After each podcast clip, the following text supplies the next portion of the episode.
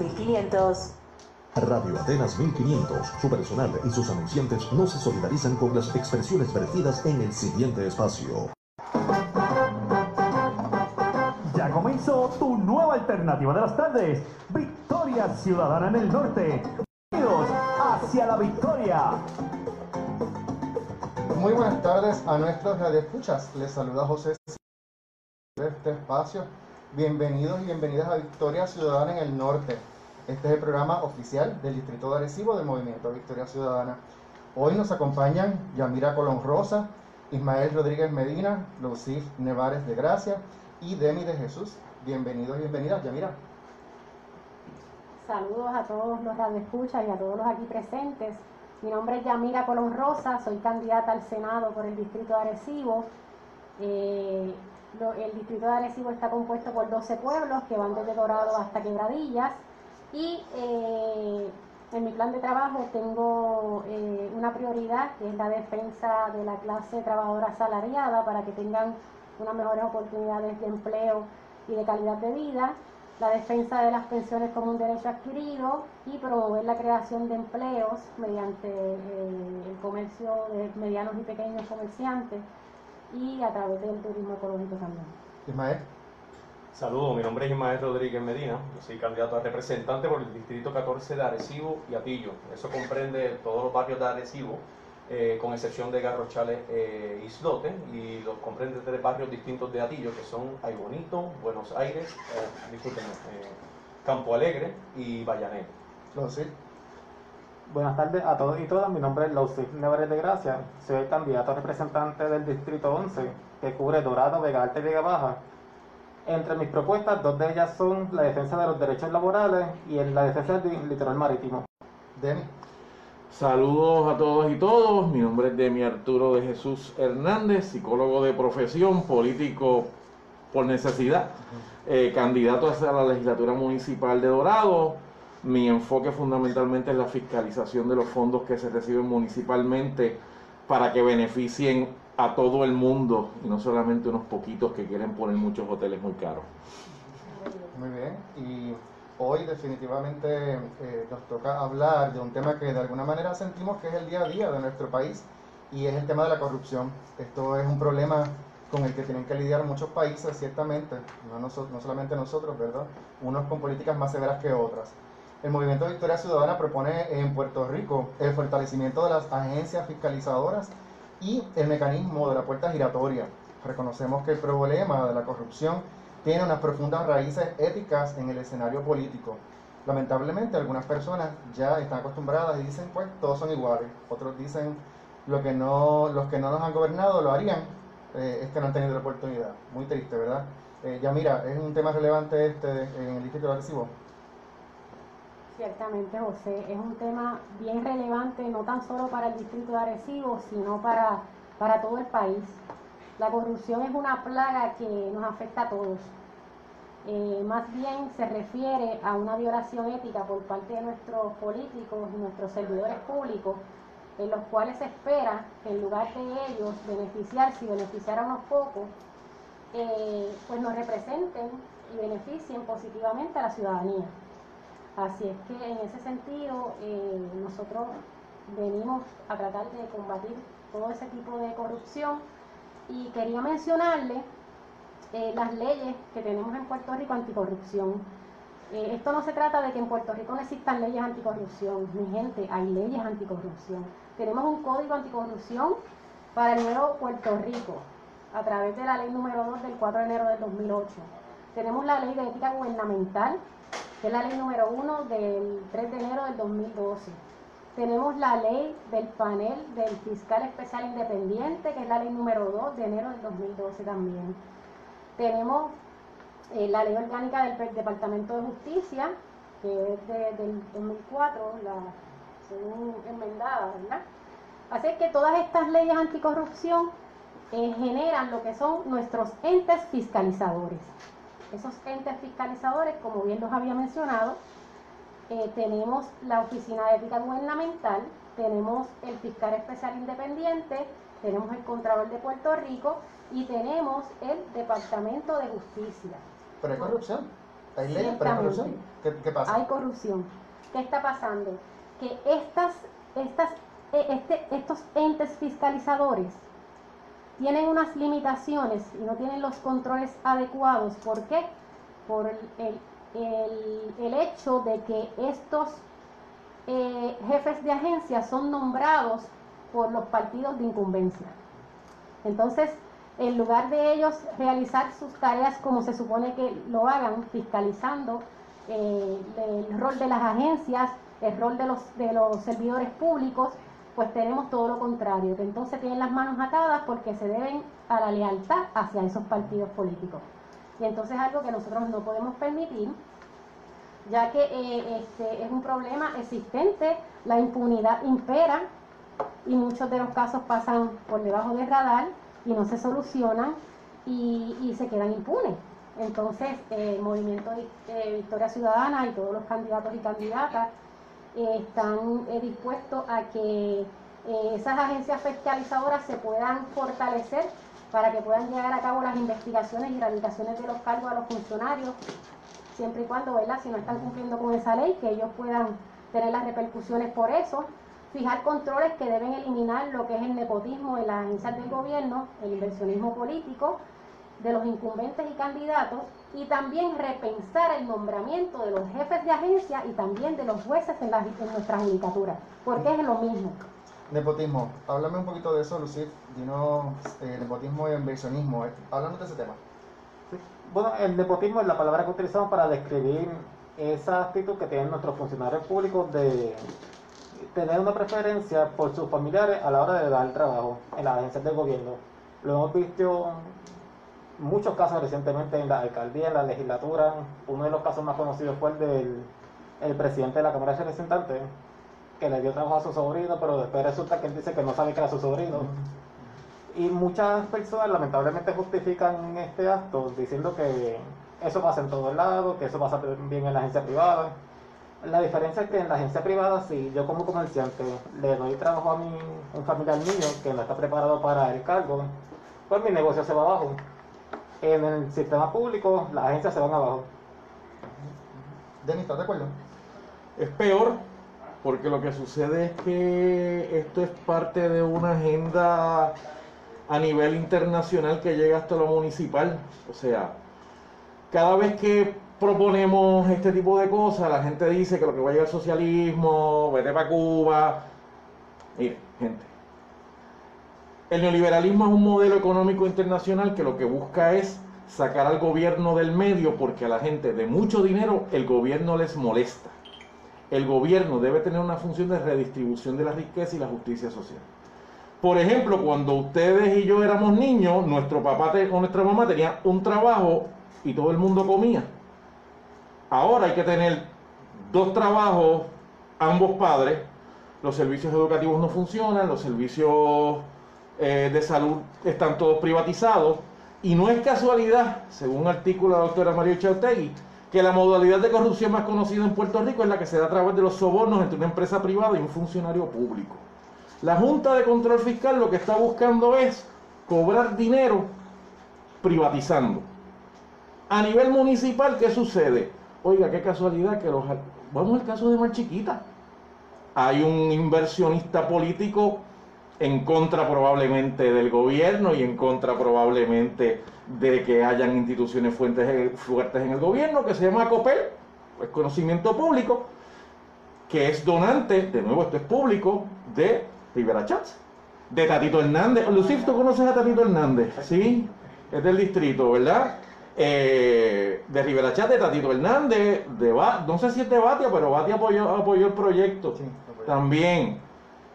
En el caso de Dorado, es bien conocido, para no hablar de nadie, hablar de mi experiencia personal bien breve. En el municipio de Dorado les regalaron el parque de la urbanización Dorado del Mar, tanto el alcalde como los secretarios Newman y Horta a una institución privada de jugar balompié y la querían enajenar, violando todas las leyes, todos los principios y todos los reglamentos de mismo recreación y deporte. Ah, Pero como la agüita se reparte igual, candidato Waldemar, cuando llegó a ser secretario de Recreación y Deporte, nos dijo de frente, te vamos a apoyar, vamos a acabar con ese caso, y su herencia siguió igual con nosotros. A Tatito Hernández lo vi yo con un teléfono apagado diciendo que estaba hablando con Ramón Horta. Así que en una cosa tan sencilla como en tu propia organización, que te enajenen un parque de béisbol, porque un grupito quiere ganarse a razón de 350 pesos el nene en aquel momento y no quieren donar ni un dólar para cooperar con la comunidad. Esto es Victoria Ciudadana en el norte. Ismael, puerta giratoria. ¿Es corrupción? Pues mira, realmente el problema de corrupción en Puerto Rico abarca alrededor de generalmente los conflictos de intereses. Lo que estaba hablando el compañero aquí ahora mismo este, y la compañera Yamira, y estamos hablando del conflicto de intereses que se lleva a cabo porque los donantes, hay personas, hay personas, individuos dentro de partidos y partidos enteros que se deben precisamente a los donantes. De igual manera, esos mismos donantes en muchos de los casos resultan ser proveedores de carreras eh, eh, oportunas posteriores al servicio público. Eh, eso se le llama, eso tiene un concepto que se llama la, puerta, la, puerta giratoria. A eso se refiere el corporativo, las puertas giratorias donde se entran a, estos edificios grandes. Pero el concepto refiere a las personas que están en el servicio público y usan, y usan las conexiones que, que adquirieron y las conexiones que adquirieron dentro del gobierno para utilizarlas en la, en la empresa privada a beneficio individual de ellos o de, o de, su nueva agencia empleadora. Eso nosotros estamos proponiendo ah, ah, acabar con eso, con una ley anti-puerta giratoria, que literalmente prohíbe eso mismo, prohíbe que cuando un funcionario, que prohíbe que un funcionario coordine dentro de su posición política un futuro, una futura inversión en la empresa privada. Eh, obviamente el caso más, más, más, eh, más familiarizado que tenemos en Puerto Rico es el del exgobernador eh, Fortunio, el cual él obviamente eh, sentó su, él asfaltó su camino hacia las autoridades de Metropista, mientras él fue el, el gobernador, el administrador ejecutivo de Puerto Rico. Si el movimiento propone leyes antipuertas giratorias, ¿qué es lo que estamos hablando, Lucif? ¿Que un político no puede ir a trabajar después que salga del gobierno a la, a la empresa privada? ¿No puede trabajar en ningún sitio? ¿O qué es lo que, qué es lo que pasaría ahí? Sí, bueno, en ese caso él puede trabajar, lo que pasa es que no puede trabajar en la empresa que él favoreció durante su incumbencia. mucha gente quizá le parezca esto en contra, pero es que uno cuando entra en un candidatura, uno tiene que hacer sacrificio. Y esto se presta mucho a que desde esa empresa a la que yo favorecí durante la incumbencia y ahora estoy trabajando en ella, puedo seguir impulsando contratos a través de las conexiones que tengo en el gobierno. Y es lo que pasa. ¿Te acuerdas ya, mira? Estoy totalmente de acuerdo. Eh, nosotros no podemos continuar teniendo eh, servidores públicos, eh, funcionarios electos por el pueblo de Puerto Rico, que el pueblo de Puerto Rico le da la confianza a cada uno de esos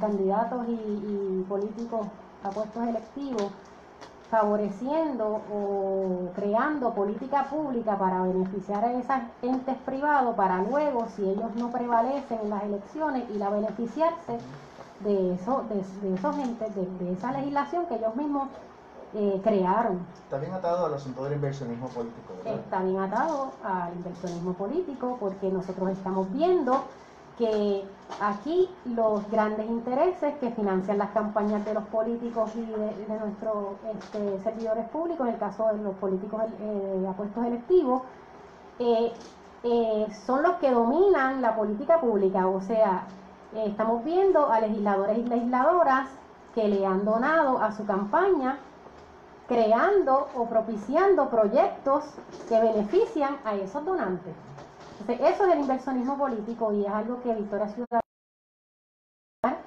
para tratar de eh, evitar lo que es todos los actos de corrupción.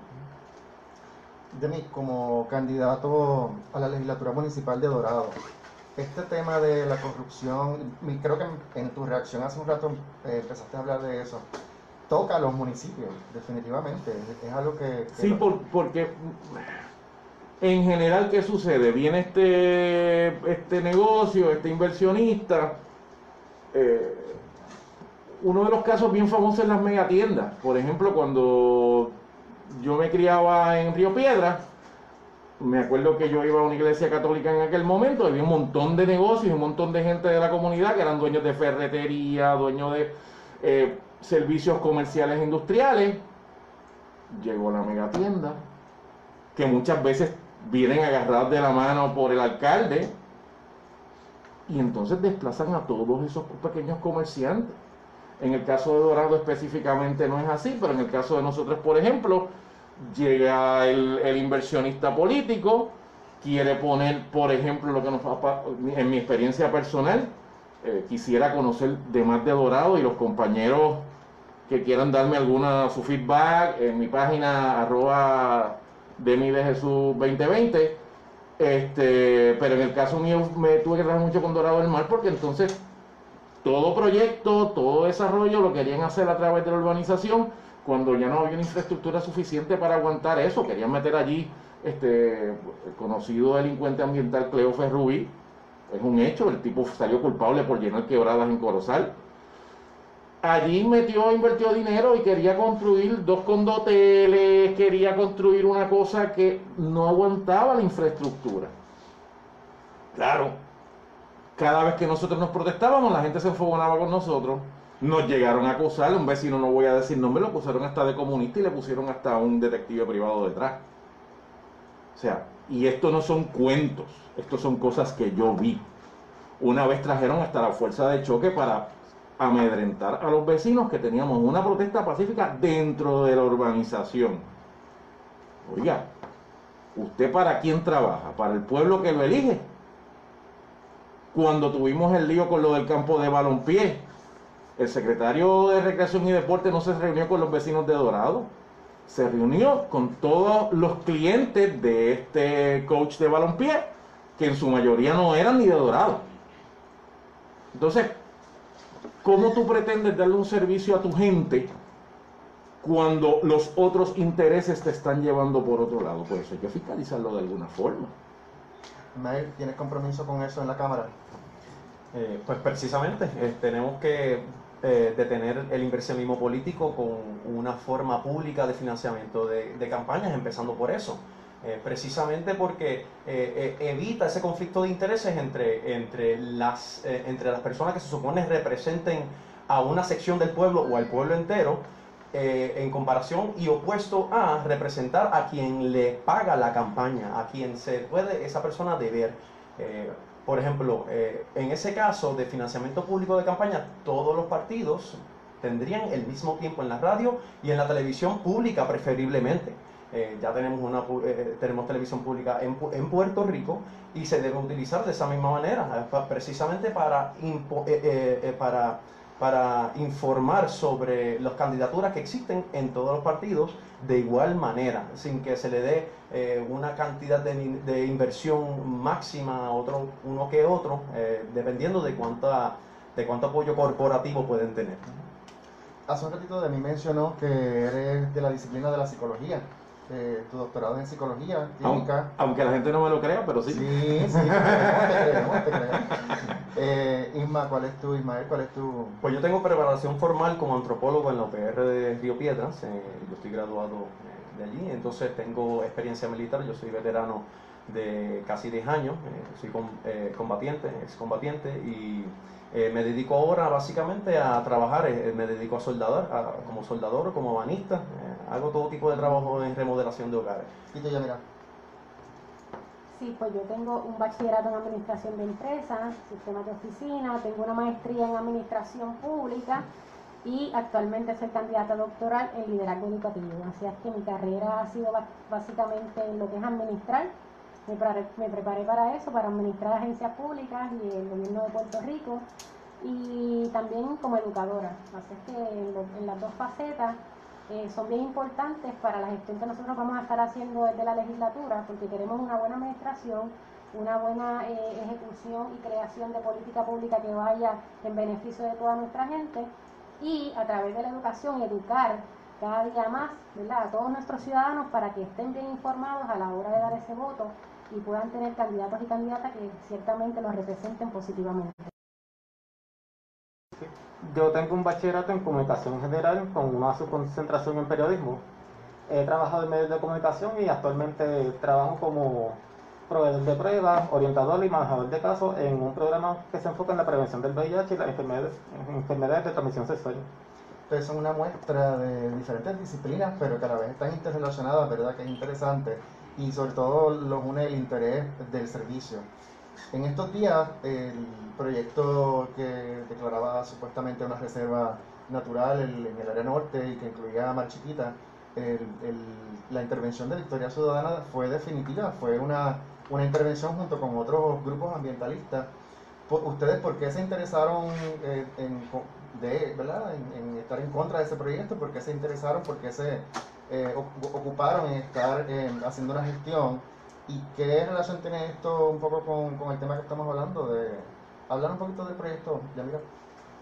Sí, básicamente nosotros el día 26 de junio, este pasado 26 de junio, eh, nosotras las candidatas al Senado, mi compañera Anet Jiménez y esta servidora, en conjunto con los representantes del distrito 3, eh, 12 y 13, Edwin Marrero y José Cintrón, junto con también eh, la candidata municipal a Manatí, eh, redactamos un comunicado de prensa que de hecho le agradezco a, a los tres medios que nos cubrieron y nos visibilizaron en ese sentido, denunciando, informando lo que era este nefasto proyecto.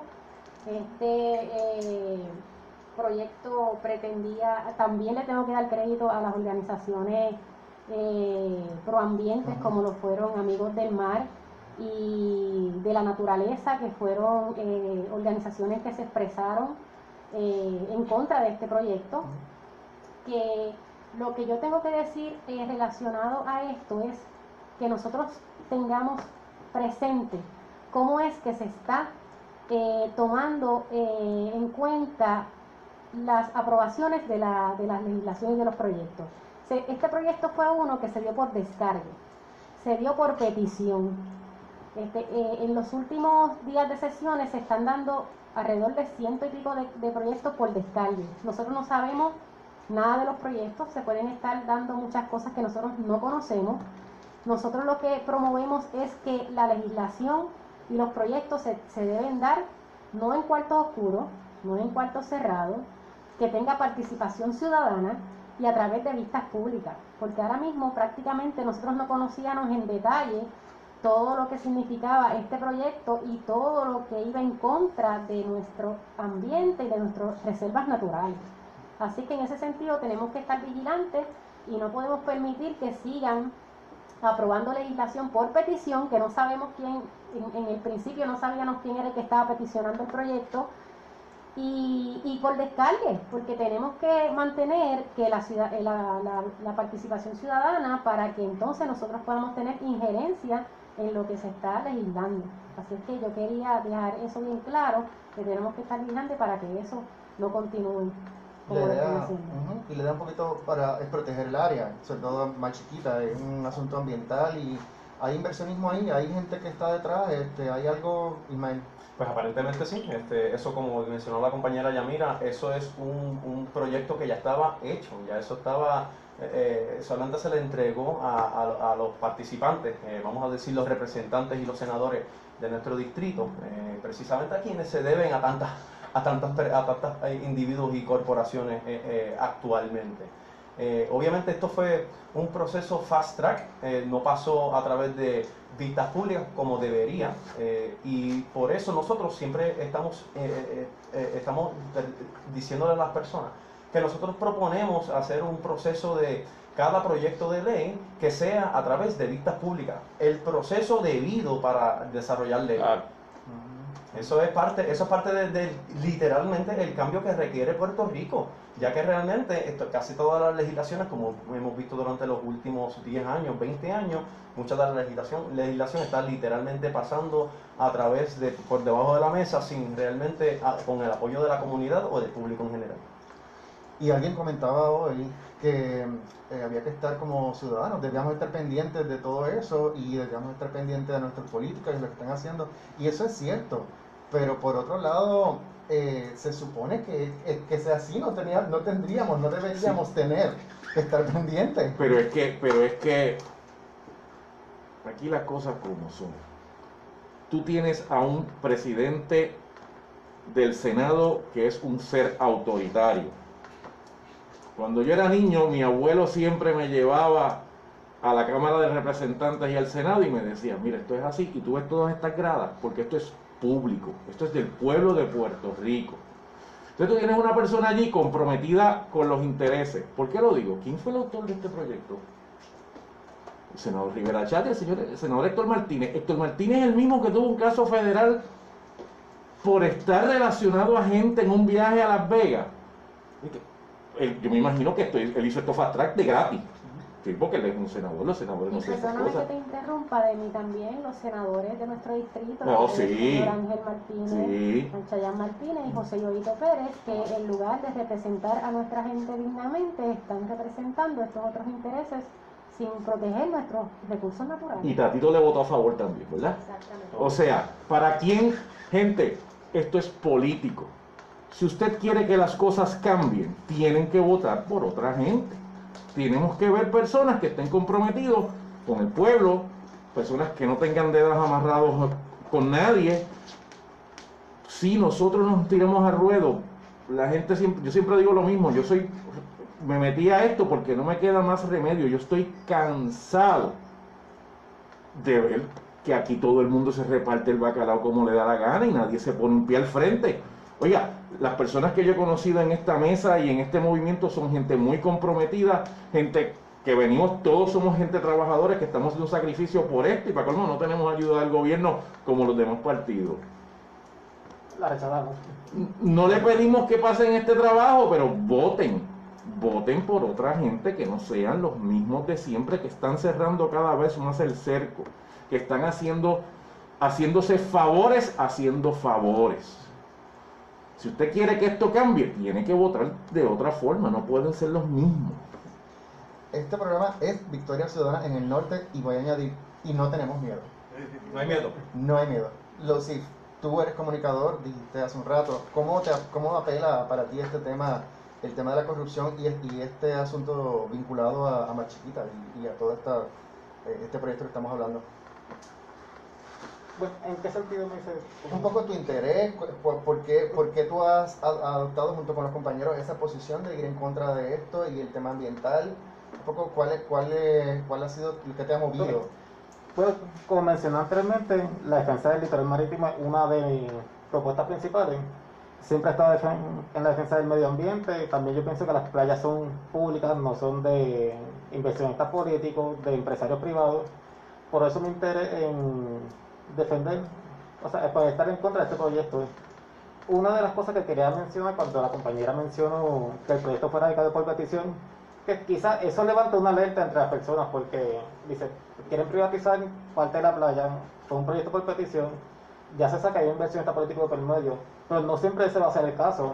En la mayoría de los casos que hemos visto, los mismos legisladores radican el proyecto como si fuera de su autoría propia. Porque si, si yo radico un proyecto, digo que fue por petición de tal persona, lo buscan en la, en la página de la Oficina del Control Electoral, saben que es donante mío. Y ahí es mucho más claro el conflicto de interés. Claro. Propuestas del movimiento. Básicamente la puerta giratoria, ¿verdad? evitar ese asunto de la puerta giratoria, el reenfoque de, a- y el refuerzo hacia las agencias. Eh, estamos promoviendo lo que es el fortalecimiento de las agencias fiscalizadoras para que éstas lleven a cabo las investigaciones y las radicaciones eh, como se debe, para que los funcionarios y funcionarias cumplan con la ley como deben. Fijar los controles, ¿verdad?, para que el nepotismo no acabe con lo que es nuestras agencias de gobierno, acabar con lo que es el inversionismo político de nuestros incumbentes y candidatos, y también repensar lo que son los nombramientos de los jefes de agencia, porque pasa lo mismo, son nombrados por, por los partidos incumbentes y a veces pues las lealtades eh, coinciden ahí y interfieren y también el nombramiento de los jueces para la Judicatura de Puerto Rico. Todo eso es al- es algo que hay que repensar y que nosotros estamos eh, a través de también la ley de antipuertas giratorias y otras más que contemplamos, tratar de erradicar lo que es esta plaga de la corrupción. ¿Dónde nos encontramos en, lo- en las redes, Lucif? Ahí me encuentran en Facebook, Instagram y Twitter como Lausif Nevares PR. Ya mira. Acá me pueden conseguir en Facebook, Instagram y Twitter a través de Yamira Colón Rosa. y estoy los viernes en comunidades con Yamira, ya comenzamos a caminar, eh, comenzamos con el pueblo de Dorado, mi pueblo natal Dorado, eh, ya estamos este, caminando casa por casa para que darnos a conocer y que la gente nos pueda escuchar. Ismael. En mi caso me como Ismael Rodríguez representante y de igual manera en, en Twitter e Instagram aparezco como hecho en Arecibo. Ven. Arroba Demi Dorado 2020. Arroba Demi Dorado 2020. Y nosotros podemos tener todos los mejores planes del mundo, pero si usted no vota por otra gente, nada de esto sucede. Sí, yo quería mencionar finalmente, como he dicho en otras ocasiones, el movimiento renunció al uso de fondos públicos para hacer campaña. Somos los únicos que lo hemos hecho y vamos a estar, vamos a ser muy cautelosos a la hora de recaudar dinero. No vamos a estar aceptando dinero de inversionistas políticos, por lo que somos los únicos candidatos que llegaremos a la legislatura sin atadura. Pues nada, este programa es pagado por el Comité Yamira Colón Rosa. Les recordamos que pueden acceder más información del movimiento a través de la página de Facebook, Victoria Ciudadana Distrito de Arecibo.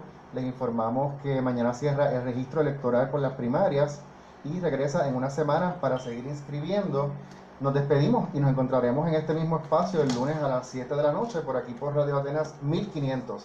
La próxima semana tendremos más candidatos y candidatas del movimiento Victoria Ciudadana del Distrito de. Les esperamos. Radio Atenas 1500.